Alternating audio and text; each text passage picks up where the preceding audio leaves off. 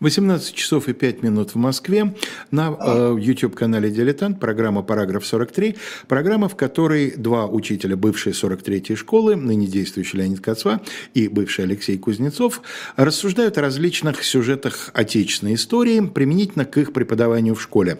Э, у нас были каникулы, как и положено школьной передаче. Перед каникулами мы начали говорить о внутренней политике Александра Первого, э, общее название вот этого мини-сериала «Сфинкс неразгаданный до гроба». В прошлый раз у нас была первая часть, тоже известнейшая цитата «Дни Александровых. Прекрасное начало». И э, мы с Леонидом подошли к вопросу, который сегодня составит, если не всю, то, по крайней мере, большую часть сегодняшней передачи. Мы подошли к крестьянскому вопросу. Мы даже упомянули тот нормативный акт, о котором сегодня много будет будет сказано, это указ о вольных хлебопашцах, но пока э, еще не говорили о том, э, как, собственно говоря, к принятию этого указа подойдет молодой император и кружок его молодых друзей, о котором подробно рассказывались в последней декабрьской передаче. Итак, Леонид Александрович? Да, ну, дело в том, что нас вообще, так сказать, упрекнули за то, что мы вот бросили интересную тему о крепостном праве, э, перешли зачем-то к Александру. Но дело в том, что мы сегодня фактически возвращаемся к теме крепостного права, э, потому что, ну, начиная, по крайней мере, с Екатерининского времени, а у Екатерине у нас с тобой цикл, я надеюсь, тоже будет. Конечно крепостное право становится центром э, не столько даже внутренней политики пока еще, э, сколько ну, такой общественной дискуссии в российских верхах. Э, дело в том, что э, вот мы говорили о том, что крепостное право в XVIII веке уже потихонечку превращается в рабство, но э, когда мы говорили с тобой о тех формах, э, господства э, помещиков над своими, в первую очередь, дворовыми, уже во вторую крепостными, то есть крестьянами-земледельцами, э, мы остановились больше на тех страданиях, которые приходилось претерпевать э, дворовым от помещиков. Но мы не коснулись другой стороны вопроса.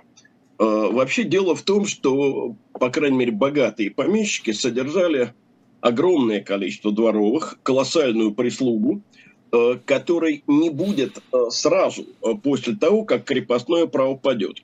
И вот об этом как-то мы мало задумываемся, о том, чем вообще эта прислуга занималась. И когда начинаешь в это немножко влезать, выясняются очень интересные вещи. Да, дворовый, в отличие от крестьянина-земледельца, был все время рядом с помещиком – и поэтому частенько терпел от него и побои, и издевательства. Но с другой стороны, нужно помнить, что жизнь этих дворовых зачастую проходила э, так-таки в праздности. Потому что ну вот, э, э, все хорошо знают о парадных выездах э, богатых бар, э, когда э, кучер на облучке и два гайдука на запятках. Но мало кто задумывается о том, а чем занимались эти гайдуки и этот кучер э, в то время, когда барин не выезжал в карете, а это все-таки ведь большая часть э, времени. Так вот, выясняется, что у очень многих бар э, прислуга была, как говорится, узкоспециализированной. Кучер за лошадьми не ухаживал, для этого были конюхи. Кучер только сидел на облучке и правил. Гайдуки только стояли на запятках, и больше у них никаких обязанностей не было. Э, если э, лакей, э, ну, скажем, обязан был чистить господскую одежду, то уже растапливать печь в его обязанности не входил. Для этого содержался другой лакей. Но тогда возникает вопрос, а почему так? Зачем такое количество праздных людей, которые основную часть времени, ну, как говорится, слоняются по дому, не зная, чем заняться? И ответ на этот вопрос может быть только один. Это, ну, выражаясь, так сказать, культурным языком, соображения престижные, а выражаясь современным жаргоном, это понты. Угу. А, то есть а, помещики, ну, как бы друг другу демонстрировали э, свое богатство, свое высокое положение, э, что вот у них огромная э, дворня. Э, ну, так как, э, вот, скажем, какие-нибудь монгольские э, вожди в XII веке демонстрировали друг другу размер своих стад. И в результате получалось, что даже для богатого помещика крепостное хозяйство было чрезвычайно неэкономным, чрезвычайно неэффективным.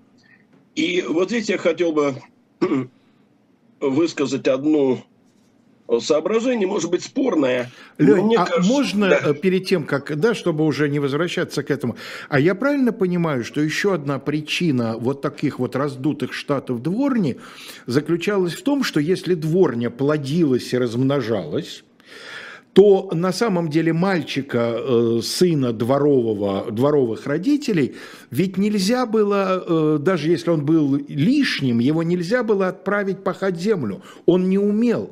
Да, поэтому он ну, неизбежно становился его... тоже дворовым. Это бывало, хотя известны случаи, когда э, в дворовые переводили и детей крестьян-земледельцев, и когда ссылали, наоборот, дворовых в деревню, но последнее было, конечно, э, именно ссылкой. Но, понимаешь, ведь помимо э, отправки в деревню, можно было, по-хорошему, если рассуждать, Э, такого не умеющего пахать э, землю э, отпрыска, э, скажем, лакеев или садовников, отдать в наем. Угу. Например, куда-нибудь в купеческую лавку, землю пахать он не умеет, а приказчикам его выучат, э, или э, в какую-то ремесленную мастерскую в мальчики. Э, ну, как выучивали этих мальчиков, все мы знаем – про Ваньку Жукова все, так сказать, помнят, я думаю, с детства. Так что эта проблема была решаемая. Я думаю, что главное было все-таки не в этом, хотя, наверное, вот в том, что нельзя было сослать деревню, рациональное зерно есть. Значит, но я хочу вернуться к тому, о чем говорил, а хотел я сказать вот что. Что ощущение безнравственности того или иного положения приходит как правило, именно тогда, когда это положение становится экономически невыгодным. Э, так произошло, и это очень хорошо, кстати, видно э, в замечательной книге, которую сейчас э, практически перестали читать. Она сначала ушла в детскую литературу, а потом и из этого круга чтения вышла. Описалась она на самом деле как политический трактат – я думаю, ты уже догадался, что я имею в виду хижину дяди Тома, конечно. Черстову. Конечно. Вот э, там это как раз очень хорошо понятно, э, как э, северяне, для которых чернокожие рабы, в общем, безразличны, по мере того, как они осознают, что рабство невыгодно, проникаются к нему и ну, вот таким Э, презрением э, нравственным. Я думаю, что нечто подобное происходит, конечно, и э, в России. Никто не задумывался о неэффективности российского крепостного права вплоть до середины XVIII века, до екатерининских времен. Конечно, здесь повлияла и личность самой Екатерины, все-таки, так сказать, с ее европейским бэкграундом. Э, но главное, видимо, было в том, что крепостное право начал себя исчерпывать. Э, что касается э, Александра Первого, то, понимаешь, с ним другая ситуация. Вот, например, об отношении Екатерины к крепостному праву можно спорить. Историки пишут о том, что она к крепостному праву относилась отрицательно, и я глубоко уверен в том, что специалисты, которые так пишут, Э, полностью правы, но мы прекрасно помним, э, скажем, строчки Алексея Толстого, э, Месье им возразила она в уме комбле и точно прикрепила украинцев к земле. Ну и что самые большие раздачи в награду да. тоже были при Екатерине, это мы тоже помним. Самые большие раздачи на самом деле были при Павле. Ну, Они... ну, если это если взять на год, да, да. а если в общем... расчете на год. Да. Причем они были на порядок, получается, выше. Да, да, да. Она за 34 года раздала 800 тысяч, а он за 4, по-моему, значит, года, получается э, порядка 600 тысяч. Угу. Вот. Но дело в том, что тут можно спорить. А об отношении Александра Первого спорить нельзя. И нельзя вот почему. Есть э, абсолютно решающий аргумент. Вскоре после вступления Александра Первого на трон к нему обратился его родственник, насколько я понимаю, по женской линии, был такой герцог Евгений, Александр Вюртембергский. Вюртембергский, да. Их был двое, я чуть был не перепутал его mm с братом Евгением. mm Нет, Александр Вюртембергский. Он к нему обратился с просьбой вполне традиционной о пожаловании имения. И царь ответил, большая часть крестьян в России рабы. Считаю лишним распространяться об уничижении человечества и о несчастье подобного состояния. Я дал обет не увеличивать числа их, и потому взял за правило – не раздавать крестьян в собственность. Если бы это был только разговор, ну и бог с ним. Мало ли какие бывают разговоры. Но дело в том, что с момента вступления Александра I на трон ни один казенный крестьянин пожаловать частные руки не будет. А, что было? А, жаловалась земля казенная, это было. А, но она жаловалась без крестьян. То есть государственные крестьяне больше не будут становиться крепостными. На мой взгляд, это абсолютно решающий аргумент. Вместе с тем, понимаешь, вот часто а, в исторических сочинениях встречается такое утверждение, что никакой определенной программы по крестьянскому вопросу у Александра I, вступившего на престол, не было. И это доказывается так называемыми протоколами заседаний негласного комитета. Почему я говорю так называемыми? На самом деле это не протоколы, а дневниковые записи э, Павла Александровича Строганова, э, который в начале 20 э, века издал единственный в царской семье настоящий историк, чем историк глубокий и серьезный, великий князь Николай Михайлович. И да, действительно, там выясняется, что никакой программы нет. Но мне всегда Э, кажется, что когда это пишется, то забывается одно решающее обстоятельство. А сколько было лет человеку, вступившему на престол? 23 года. Какая программа? Что такое 23 года сегодня? Это выпускник вуза. Это молодой специалист. Какая у него может быть программа? Это юнош, по сути дела. Э, конечно, он никаких конкретных э, предложений еще не высказывал. Кроме того, надо понимать, что э, браться за такое преобразование было вообще чрезвычайно рискованным. И решение крестьянского вопроса, конечно, требовало колоссальной осторожности.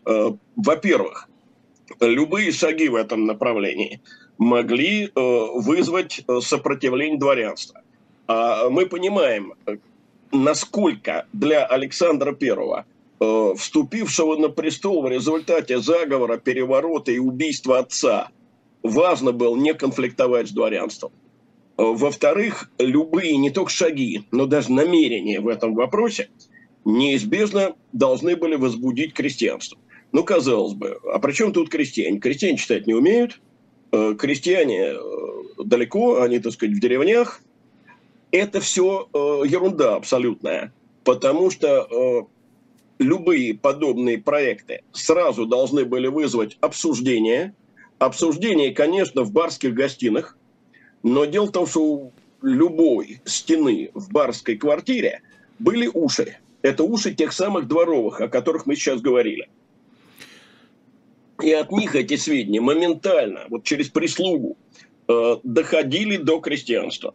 И я хочу привести широко известный пример э, того, насколько работала фантазия в этом направлении. После гибели Павла э, в крестьянской среде широко распространилась версия, что его убили потому, что якобы вот его мать дала жалованную грамоту дворянам, а он собрался дать жалованную грамоту крестьянам, его крепостники уконтропупили.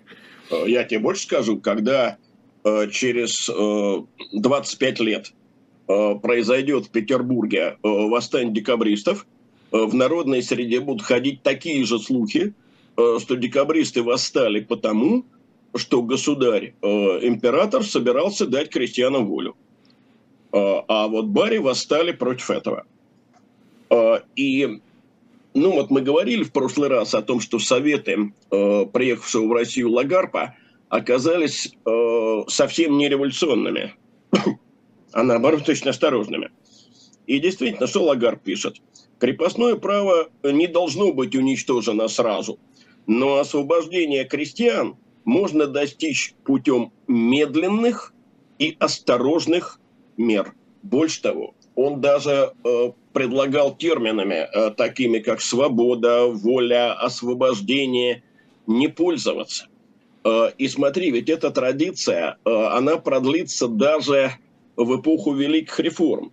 Э, потому что с чего начнется, э, ну, скажем, создание секретного комитета?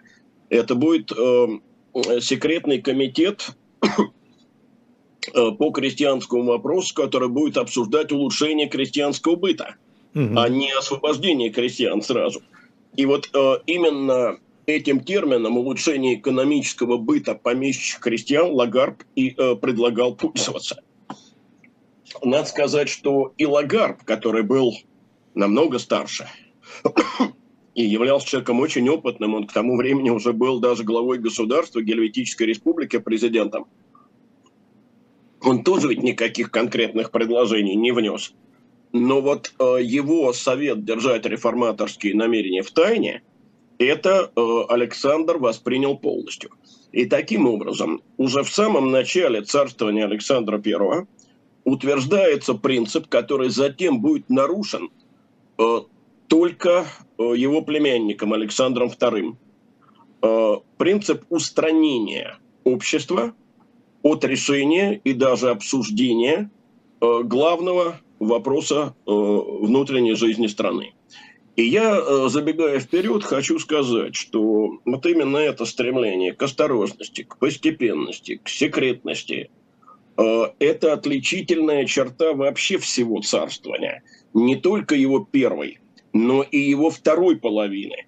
И в конечном счете именно это приведет к тому, что все эти реформаторские замыслы будут обречены на неудачу. Ведь э, по большому счету царствование Александра I вот глобально э, можно считать неудавшимся, потому что э, все благодетельные замыслы были в конце концов отставлены. Ну, собственно, Пушкин подвел итог. Да, две вещи. Он взял Париж, он основал лицей. Да, да. Ну, а теперь давай... Ну, я имел в виду, конечно, решение крестьянского ну, вопроса, понятно, да. неудавшимся. Давай э, теперь конкретно. Значит, смотри, вот 6 мая 1801 года э, император, правда, не лично, а через генерал-прокурора, был такой генерал-прокурор Беклешов, э, вносит в непременный совет проект очень важного указа, проект запрета продажи крестьян без земли. Члены непременного совета немедленно возражают – они говорят, что эта мера может возбудить простой народ, всегда жаждущий свободы. Давай напомним, мы говорили об этом в прошлый раз, что непременный совет, в отличие от негласного комитета, это как раз екатерининские старцы. Хотя там ну, были молодые люди, но в основном да. это... Ну, старцы, давай да, да, не да. будем, потому что старцы эти все моложе меня. Да-да, ну окей, я не хотел да. переходить на личности. Обидеть не хотел, на личности перейти не хотел. Ну, в общем, им всем в районе 50-60 лет. Да. По тому времени, да, это солидный возраст, э, конечно. Э, почему это возбудить может простой народ? Э, потому что крестьяне такую меру примут за уменьшение или совершенное уничтожение прав помещичьих. Надо сказать, что Александр не сразу, так сказать, согласился. Он на следующее заседание непременного совета сам прибыл, уже не через генерал-прокурора, а лично – но переломить э, настроение членов Совета он не смог и в результате отступил. Правда, отступив, э, он один указ таки принял. Указ был вот какой. Запрет публиковать в газетах объявление о продаже э, крестьян без земли. Э, действительно, примеры таких объявлений хорошо известны. все, что я сейчас буду называть, это реальные э, объявления из газет, это не, не я придумал и не историки придумали. Выглядело это примерно так. Продают скромные жеребцы, э, при них кучер и конюх. Продается пожилых лет девка и подержанные дрожки. Продаются две девки и несколько сажен крупных каменьев, годных для фундамента. Э, продается повар, умеющий готовить французскую кухню и так далее. Прости господи, гаражная распродажа, да, девки и каменья. Да, дело в том, что вот э, смысл в том, что здесь э, люди приравниваются либо э, вообще к неодушевленным предметам вроде дрожек или каменьев, или к скоту. Угу. Вот к лошадям. Э, правда, надо сказать, э, что довольно быстро душевладельцы э, нашли способ этот запрет обойти. И поэтому в нашей литературе, особенно советского времени, об этом указе всегда писали как о такой мере ничего не стоящей, чисто формальной, а обходили так вместо продаются... Отдаются в услужение, да. Отдаются в наем, отдаются в услужение, совершенно верно. Мне это вообще э, напоминает э, замечательное объявление э, советского времени, вот позднее советского времени. Как ты помнишь, тогда брачные объявления публиковать запрещалось. И поэтому в газетах объявлений периодически встречал что-нибудь вот такого типа. Это объявление я запомнил, поскольку оно уже очень красноречиво. Э, два молодых человека ищут двух девушек для совместных велосипедных прогулок. Мне, так сказать, это чрезвычайно понравилось. На самом деле, этот Александровский указ, конечно, не был вполне бесполезен, и смеяться над ним не следует. Дело в том, что власть таким образом давала понять, что она торговли людьми не одобряет, и что вообще это дело постыдное. И это в воспитательном плане очень-очень, на мой взгляд, существенно. Более решителен оказался как раз один из тех сравнительно молодых людей, которые входили в состав непременного совета. Платон Зубов. Он единственный э, из э, членов э, непременного совета выдвинул такой довольно серьезный проект. Э, это было летом э, того же 1801 года. Значит, во-первых, за счет казны выкупить у помещиков дворовых людей, а также тех крестьян, которые в городе проживали, ну, там, занимаясь торговлей, ремеслом и прочим, и могли войти в состав мещанского сословия. А во-вторых, вернулся к тому, против чего непременный совет еще в мае только что то есть выступил, то есть запретить продажу без земли. На этот раз проект Зубова отклонил уже негласный комитет. А, дело в том, что первая мера, выкуп за счет казны, требовала огромных средств, и у казны их просто не было. А имелся и... в виду принудительный выкуп, да? То есть помещики обязаны да. были продать да, по неким расценкам? Насколько я, насколько я понимаю, Леш, да. Угу. Причем именно понимая, что у казны таких денег э, значит, не было, я вообще иногда подозреваю, что Платон Александрович, выражаясь современным языком, троллингом занимался. Mm, То есть выдвигал заведомо нереализуемый проект, то есть занимался провокацией. Хотя утверждать этого я не могу.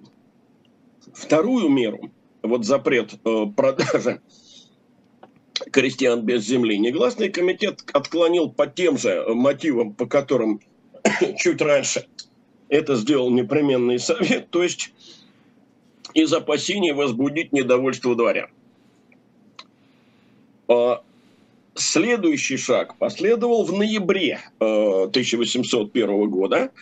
А, здесь появляется такая важная фигура, как адмирал Николай Мордвинов. Николай Семенович, по-моему, Мордвинов – он предлагает разрешить э, духовенству, купцам, мещанам, государственным крестьянам, удельным крестьянам, то есть всем, кроме крепостных, э, покупать э, ненаселенные земли.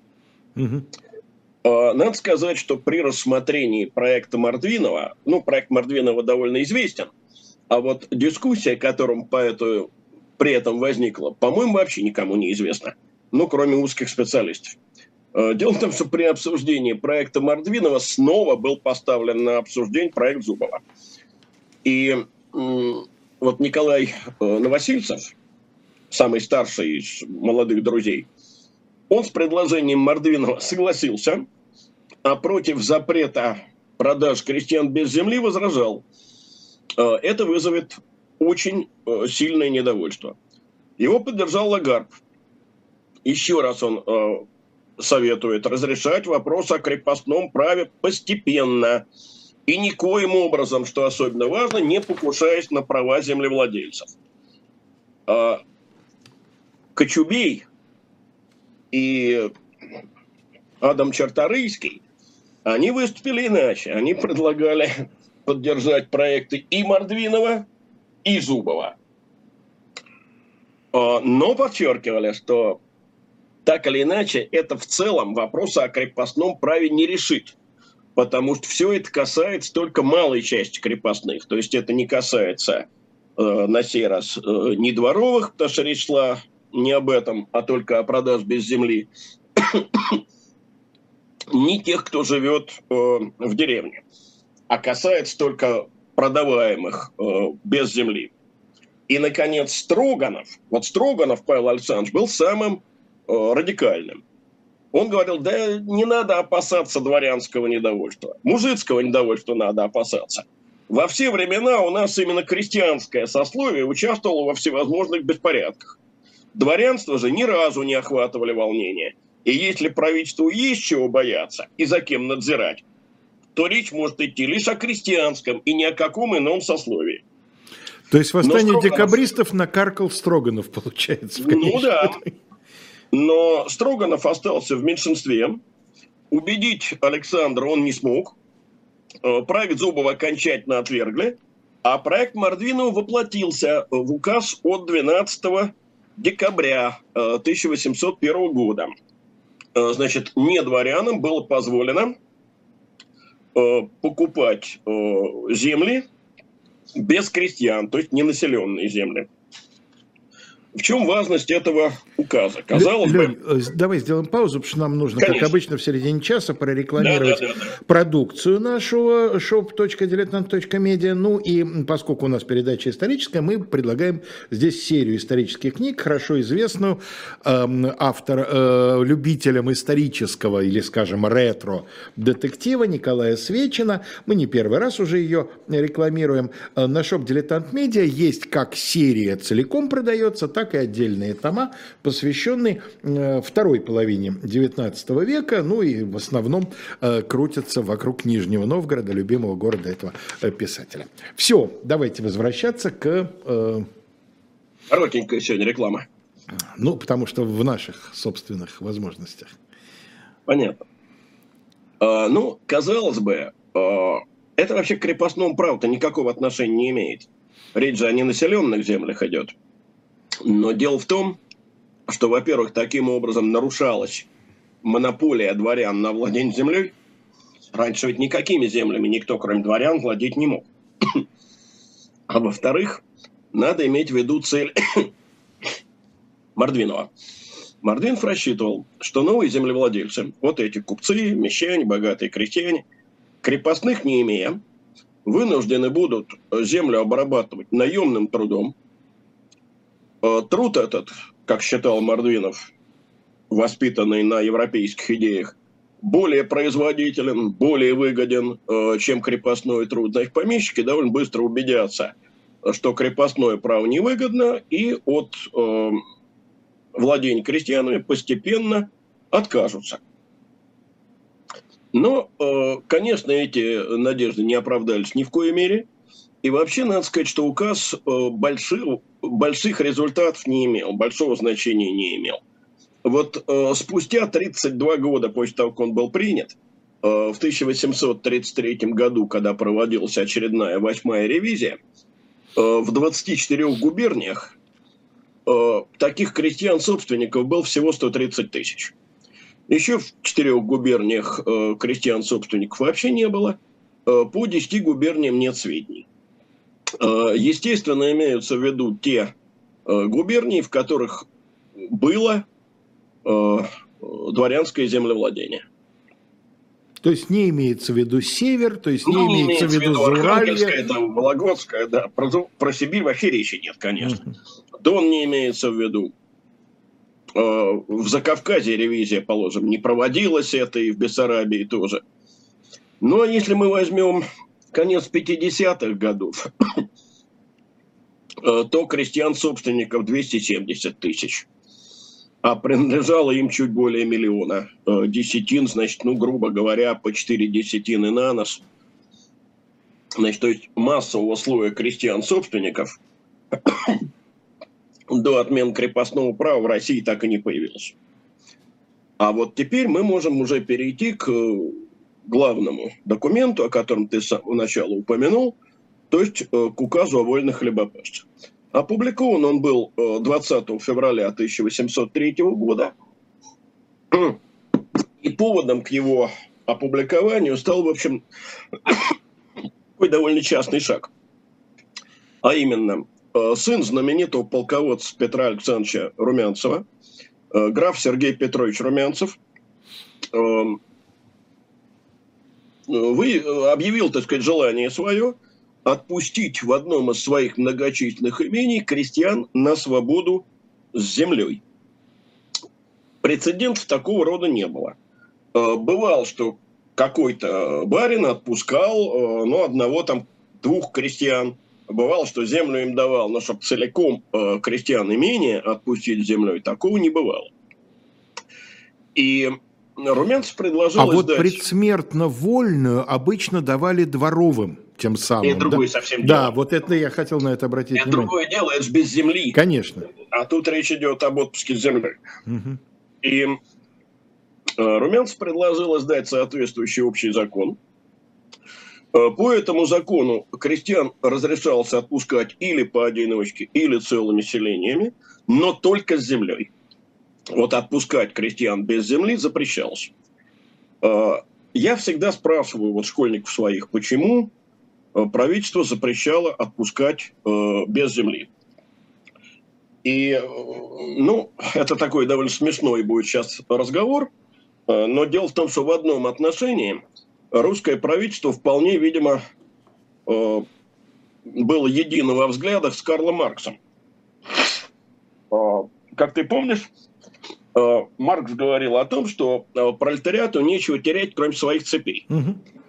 А Э, в русской правительственной э, публицистике в XIX веке появилось такое выражение «язва пролетарства». Дело в том, что вообще, если вдуматься, то человек, которому нечего терять, это очень страстный человек. Э, человек, который ничего не боится, который готов на любое преступление, потому что терять ему нечего – кроме ну, цепей. И это очень хорошо показали события в Англии периода огораживания, да? когда десятки тысяч семей крестьян оказались вообще без средств существования. Совершенно верно. И вот этого русское правительство страшно боялось. Значит, Румянцев говорил, что вот такая мера, постепенное освобождение крестьян землей, может привести к постепенной ликвидации рабства – которое иное ли что, как положительное и ужаснейшее бедствие. То есть вот это отношение к крепостному праву как к бедствию, оно становится постепенно в, не в дворянстве еще, не у коробочек и не у Собакевичей, а вот в элите, более-менее общим местом. Значит, по указанию царя э, предложение Румянцева обсуждал непременный совет – Э, признал заслуживающим внимания предложение это, но издать было решено не общий закон, а частный указ на имя Румянцева. Почему? Издание общего закона по условиям может произвести превратные толки. И многие помещики, пораженные слухами, усмотрят в нем первое потрясение их собственности, а крестьяне возмечтают о неограниченной свободе. Напоминает ну, ис- историю с рескриптом Назимову через полвека. Совершенно верно. Угу. И появляется указ, который вообще стоит того, чтобы его прочитать. ну, по крайней мере, самое существенное в нем. Если кто из помещиков пожелает отпустить крестьян своих поодиночке или и целым селением на волю, и вместе с тем утвердить им участок земли, то, сделав с ними условия, какие по обоюдному согласию признаются лучшими, имеет представить их при прошении своем для рассмотрения и представления нам, нам, то есть царю. Угу. И если последует от нас решение, желание его согласное, тогда предъявятся сие условия в гражданской палате и запишутся у со взносом установленных пошлин. Если крестьянин или целое селение не исполнит своих обязательств, то возвращается помещику с землею и семейством его во владение по-прежнему. Крестьяне, отпущенные от помещиков на волю и владеющие землею в собственность, несут подушный казенный оклад наравне с помещичьими, отправляют рекрутскую повинность натурою и, исправляя наравне с другими казенными крестьянами земские повинности, оброчных денег в казну не платят. Они ведаются судом и расправою в тех же местах, где и казенные крестьяне. Как скоро исполнением условий крестьяне таковые получат землю в собственность, они будут иметь право продавать ее, закладывать и оставлять наследие, не раздробляя, однако, с участков менее 8 десятин. Равно имеют они право вновь покупать земли. То есть, иными Сразу. словами, шла речь о возникновении нового сословия. Да, но это возникновение должно быть постепенным. Вот смотри, как скоро исполнением условий. Что за условия? Выкуп. Угу. Выкуп, естественно, в рассрочку. Сразу остановимся на том, почему нельзя раздроблять менее 8 десятин, чтобы вот ту самую язву пролетарства не получить. Угу. Значит, лишние наследники будут искать себе пропитание в иных промыслах. А если, а, значит, крестьянин выкупа исправно платить не будет, он вернется в прежнее крепостное состояние. А, ну и что указ демонстрирует? Указ демонстрирует дворянам, что власть освобождение крепостных поддерживает, одобряет. Это во-первых. Во-вторых, этот указ впервые утвердил принцип освобождения с землей за выкуп. Именно этот принцип будет э, реализован в 1961 году, хотя там будут довольно долгие споры, но в конце концов именно этот принцип восторжествует. И тоже рассрочка. Да. Ну, а рассрочка неизбежна, потому что денег таких у крестьян нет. Мы сейчас о высоте выкупа поговорим. Как ты думаешь, э, вот кто из известных публике людей э, вот просто на землю ложился, чтобы только воспрепятствовать публикации этого указа? Mm. Из людей очень, очень широко известных. Даже затруднюсь. Гаврил Романович. Державин, министр юстиции. Конечно. Он и член непременного совета, он и известнейший консерватор. В результате получил высочайший выговор. Чем мотивировал?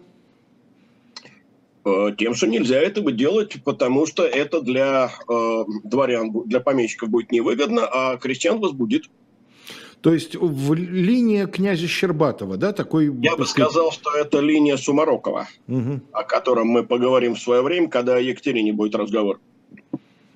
Понимаешь, царь, по-видимому, добросовестно надеялся, что указ поведет к добровольному освобождению основной массы крестьян помещиками. И он считал, что для этого нужно только условия сделать выгодными. Э, принять такие условия, которые для бар будут приемлемы. Ничего этого не произошло за все царствование Александра э, было заключено 160 всего сделок. И по ним вышло на свободу, вот до 25 года включительно, 47 153 ревизские души. Это капля в море. Это меньше полупроцента. Но тут у меня есть э, такое личное воспоминание – Дело в том, что мне внутренняя политика Александра I и, соответственно, этот указ попались на вступительном экзамене в далеком 1975 году. Угу. И я э, назвал этот указ, э, ну, как реформу упомянул. И мне экзаменатор Александр Федорович Киселев, который потом был э, и генеральным директором издательства, и даже заместителем министра просвещения, а тогда был молодым преподавателем, говорит, но это не реформа. Я говорю, ну это попытка реформы, потому что, видимо, рассчитывали на более э, существенные результаты. Но это даже не попытка, потому что, я говорю, полпроцента, я знаю. Э, меня потом очень ругали разные люди, что нашел место вступать в споры, вступить на экзамен. Ну, я считаю, что я правильно поступил, потому что тем самым продемонстрировал, что я, во-первых, что-то знаю, во-вторых, мнение имею. Но, тем не менее, да, действительно, царь, видимо, рассчитывал на большие результаты. Но дело в том, что мало того, что полпроцента, если мы начнем разбирать эти полпроцента, будет совсем анекдот. Значит, смотри, э, среди этих 160 сделок был 17 безвозмездных. Всего безвозмездно э, было освобождено 7415 душ. Из них 7 тысяч, значит, всего 7415, 7 тысяч по завещанию одного единственного помещика в западном крае. Значит, все остальные, значит, эти 100, сколько там, 16 сделок, это 415 человек. А, ну и опять же, если мы возьмем а, значит, всех а, крестьян, ставших вольными хлебопашцами при Александре Первом, то оказывается, что почти треть, ну 28%, где-то между третьей и четвертью, это люди, которые, которых освободил один единственный э, помещик, Александр Николаевич Голицын. Председатель а, библейского общества, министр народного и просвещения. И духовных дел. Угу. Он освободил 13 371 душу. Получил за них в среднем по 400 э, рублей ассигнациями. То есть вот пример, она величина. примерно 100-120 рублей серебром. 100 считается. Примерно 100. Значит, ну если точно быть, то 406 э, рублей ассигнациями получилось. У крестьян денег таких не было, и взять их было неоткуда. Деньги князь Голицыну выплатил казна под обязательство крестьян потом их вернуть. Значит, смотри, если мы из этих 47 тысяч вычтем 13 э, тысяч освобожденных Голицына, 7 тысяч освобожденных вот этим безвестным, э, ну для меня, по крайней мере, безымянным помещикам западного края, что там остается? примерно 27 тысяч да. остаются, да. Ну, то есть понятно, что помещики шли на это очень неохотно. Что касается крестьян, то выкуп они, конечно, платили э, не сразу. Сразу платилась только часть выкупной суммы и небольшая, остальное в рассрочку и часто в рассрочку работой. Значит, что препятствовало массовому освобождению и переходу в вольные хлебопашцы? Ну, во-первых, нежелание помещиков. Вот вернусь к гоголевским персонажам. Э, Причем не к Манилову. Э, этот что угодно может сотворить. Да, он плохой хозяин. Да, и даже не к Ноздреву, а к коробочке. Самый вот. рациональный из них, из всех. Самый рациональный из них из всех, на мой взгляд, Собакевич. Коробочка могу доказать, но это отдельный разговор. Ну, не сейчас, да, будем спорить. Но я не об этом а о том, что коробочка решительно не в состоянии представить себе своего существования без дворовых. Конечно. Вообще без крестьян. Как она будет жить? Конечно. Кто ее будет обувать, кто ей будет воду подавать? а, то есть вот такой рядовой мелкий провинциальный помещик, он своего существования без рабов, в кавычках, просто представить себе не мог. Да. Что касается вот этих 400 рублей, это очень большая сумма для крестьянина. Э, понимаешь, если э, вообще всю ценность помещичьих имений с землей, с постройками, с инвентарем разделить на число крепостных тогдашних, то получается меньше этой суммы. Причем меньше значительно, 200-300 рублей считают специалисты. Ну, вот, а выкуп 406, а в ряде случаев 500. Приведу пример, э, значит, из более позднего времени, но это Николаевская, собственно, инфляция была не такой большой. Нет, небольшой. 400 рублей в год – это жалование Акакия Акакича Башмачкина, титулярного советника столичного чиновника. Да, для крестьянина это очень много. Абсолютно неподъемная сумма. Да. Вот. Э, теперь, значит, мы этот указ оставляем. И, да, э, кстати говоря, э, вот в третьем году это было гораздо больше. Потому что инфляция э, ко временам Акаки Акакевич все-таки была. Мы же говорим об ассигнациях. Да. А ассигнации сильно подешевели. Очень сильно подешевели, особенно после и в результате войны 12 года. Значит, это еще большая сумма в начале века. Значит, мы этот указ сейчас оставляем в стороне и обращаемся к нескольким другим указам, которые были приняты и направлены были на ограничение произвола, хотя и очень постепенное. Значит, 1804-1805 годы. Э, указ касался всего двух губерний. Э, Эстлянской и Лифлянской. Он даже Курлянской губернии тогда не касался. Э, тамошние крестьяне были объявлены наследственными держателями своих наделов. Продавать этих крестьян, закладывать их без земли запрещалось отнять у крестьянина землю можно было теперь только по приговору суда. Значит, либо по милости не выполняет, либо расточительствует. А, были точно установлены размеры повинностей. Это называется инвентари. Значит, слово инвентарь в русском языке имеет э, два значения. С одной стороны, это сельскохозяйственное орудие, и вообще орудие труда. С другой стороны, это перечень. Инвентаризация, конечно. Да, отсюда инвентаризация. Поэтому э, вот то, о чем я сейчас говорю, э, вошло в историю как инвентарная реформа э, в Азейском крае. Э, значит, были установлены размер повинностей, произвольно увеличивать их помещики не могли больше, в том числе барщина два дня в неделю. Э, было введено крестьянское самоуправление. Э, наказания крестьян отныне могли происходить не по барскому произволу, а только по приговорам крестьянских судов, это очень существенные шаги. Дальше. Восьмой год. Запрещено продавать крестьян на ярмарках в розницу. Правда, учитывая, что этот указ потом будет повторяться при Николае Первом, я так понимаю, что он э, не был э, реализован. реализован, что его как-то обходили.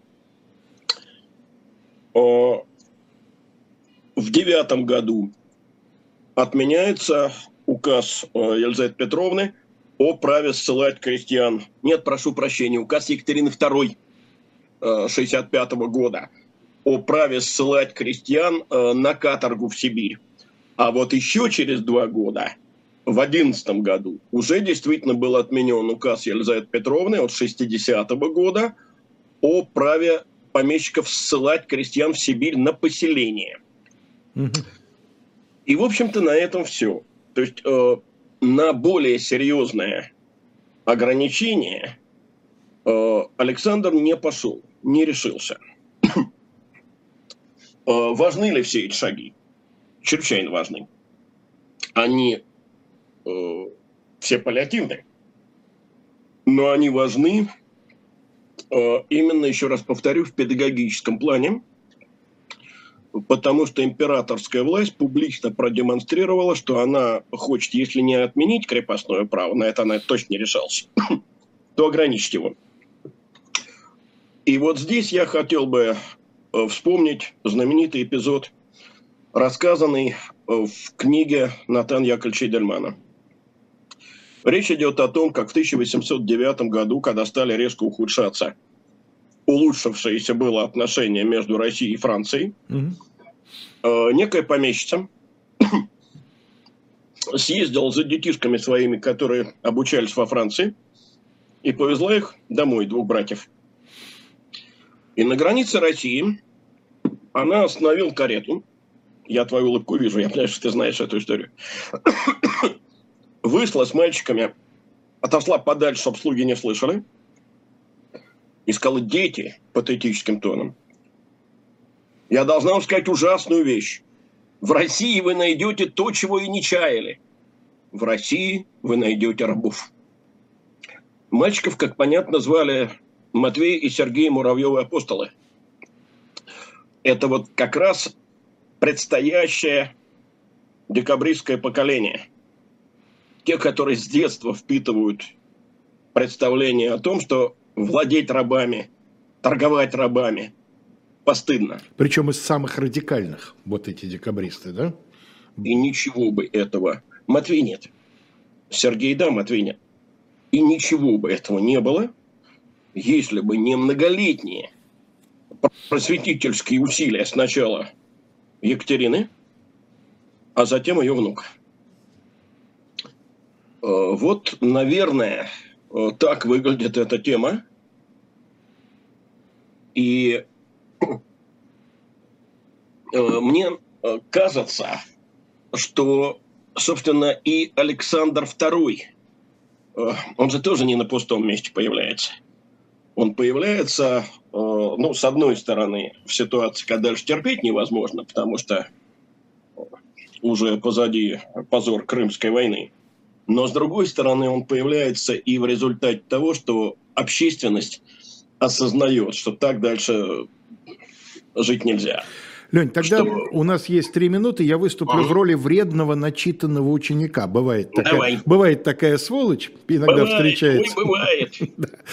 А ты не упомянул, э, если мы вообще сегодня говорим о крестьянском вопросе при Александре Первом, не только до войны 12 года, но и вообще, ты не упомянул о проекте Аракчеева. Я сознательно не упомянул о нем, потому что все, что касается послевоенного периода, это совершенно отдельный разговор – о нем надо говорить после того, как мы поговорим о Спиранском, так скакать невозможно. Угу. Там много чего. Там и Аракчеев, а, там и первый секретный комитет графа Гурьева, а, там и первый проект господи, Уставной Киселева. Киселева. Угу там и уставная грамота Российской империи, там и польская конституция, это совсем другой Я период. имел в виду только крестьянский вопрос, потому что Аракчеевский проект нет, нет. касался именно крестьян. И Гурьевский тоже. Ну да. И проект Киселева тоже.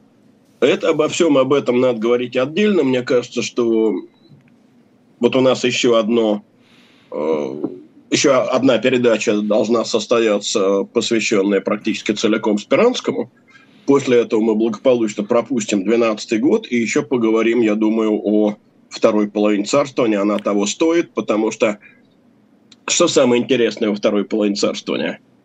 Э, человек, получивший новый карт-бланш и начавший новыми э, либеральными проектами, завершает эту вторую половину царствования переходом к откровенной реакции к Магнитскому. И к военным поселениям. Военные поселения – это более сложный вопрос. Они замышлялись э, из добрых Доб... это, это да, это правда. Хорошо, значит, э, в следующий Но раз… известно, куда ведут добрые намерения. Вы услышали, Леонид анонсировал, мы говорим о конституционных проектах Спиранского. Вот. А сегодня вас э, ожидает э, в конце сегодня, в заключении сегодняшнего дня, вас ожидает следующая программа передач на канале «Живой гвоздь». Э, после 19 Айдар Ахмадеев в программе «Особое мнение» беседует с профессором Чикагского университета Константином Сониным.